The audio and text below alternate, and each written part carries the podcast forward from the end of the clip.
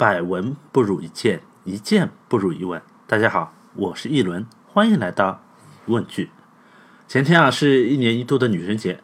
那看朋友圈里面的美图啊，就让我想起刚进大学那会儿，还在用诺基亚 N70 的时候啊，班级里面多数啊都是素面朝天，会打扮的都是属于家境不错的。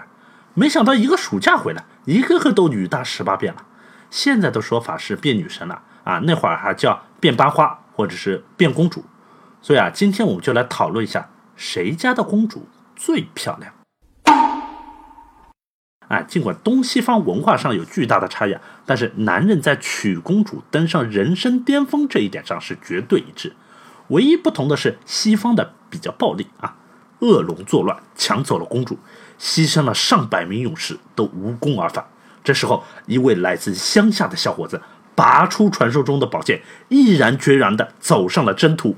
一路上铲奸除恶，还有各方好友鼎力相助。虽然屡经挫折，但在最关键的时刻爆发小宇宙，一剑砍下恶龙的脑袋，然后一通 kiss，公主以身相许。那至于一条龙为什么会超越物种之间的限制，对人类的女性产生兴趣，那故事里面没讲，我们也就不讨论了。关键是结婚了之后，国王大手一挥啊，让出了王位。从此，小伙子左手公主，右手王冠，成就完美人生。东方的呢比较文艺啊，一介贫寒学子，家里只有一位老母亲辛苦种地供他读书。十年寒窗苦读，终于苦尽甘来。古人云：“朝为田舍郎，暮登天子堂。”啊，早上还在家种地。下午捷报传来，公子高中皇榜第一名啊，当状元老爷了。披红挂彩的去游街，然后上得金銮殿拜见天子，正好被屏风后面的公主一眼相中，荣登驸马爷的宝座。那兼具西方的武勇和东方的文艺，就是我们今天要讲的金庸的第二部小说，一九五六年出版的《碧血剑》。那碧血剑的女二号阿九是历史上真实存在的一个人物，她是明朝末代皇帝崇祯的女儿长平公主。小说里面，阿九是一个不喜欢女孩子家刺绣，一心向往自由自在的江湖生涯的叛逆公主。她私自出宫，跟随着师傅行走江湖。阿九的第一次登场是和他师傅混在盗火之中，被男主袁承志和他的女票青青救出。金庸是这样描写的：轻轻听他吐语如珠，声音又是柔和又是清脆，动听之极。向他细望了几眼，见他十六七岁年纪，神态天真，双颊晕红，肤色白腻，一双眼灿然晶亮。年纪虽幼，却是容色清丽，气度高雅，当真。比画里摘下来的人还要好看，想不到盗火之中竟会有如此明珠美玉一般俊极无丑的人品。青青向来自负美貌，相亲之下自觉颇有不如，忍不住向袁承志斜瞥一眼，形象他脸上的神色。看这文笔，几句话，一个容颜秀丽、气质高雅的公主形象就出来了。长平公主啊，在后来的《鹿鼎记》里面也出现过啊。韦小宝这个从扬州宜春院走出来的秦腔浪子，第一次遇到出家为尼的阿九，就觉得清丽高雅、斯文慈和，生平所见女子中没有一个及得上。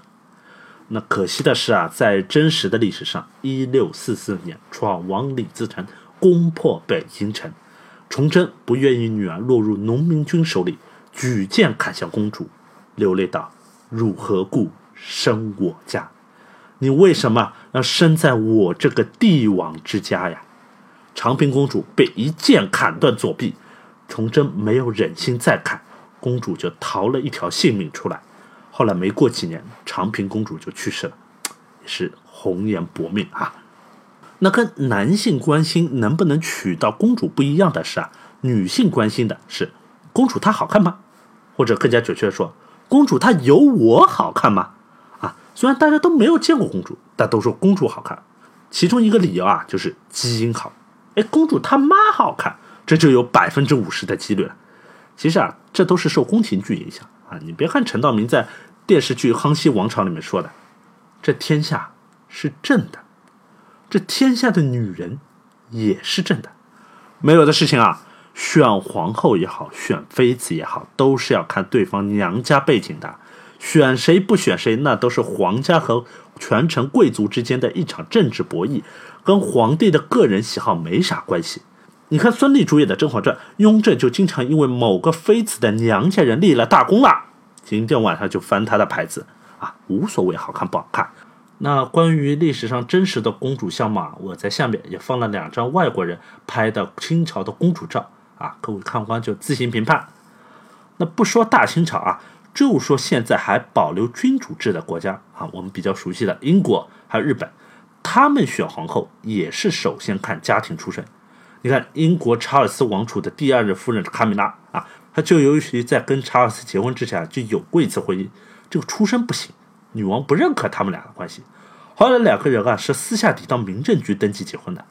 那女王也厉害，你俩背着我登记结婚是吧？好，我认你是查尔斯的老婆，但我不认你是查尔斯的王妃。哎，女王就是愣是没给卡米拉王妃头衔，所以哪怕有一天。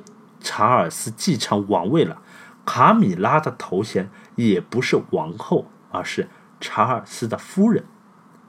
同样的，在日本，上千年来，日本皇后一直都是贵族出身。日本的贵族啊，本身就是从皇室里面分出去的旁系啊，代代通婚，彼此之间的血缘啊非常的近。一般适龄的公主啊就那么几位啊，日本天皇经常不是跟堂姐结婚，就是跟表妹结婚。一直到现在的平成天皇才娶了第一位平民皇后美智子。平成天皇认识美智子是在网球场上，那时候他还是皇太子。哎，这个美智子很厉害，我们都知道跟领导打球你要让着点。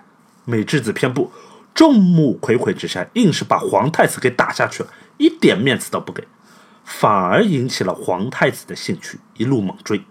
啊，当时舆论压力很大。包括皇太子他妈在内都反对这段关系，太子妃怎么可以随随便便的从网球场上拉过来呢？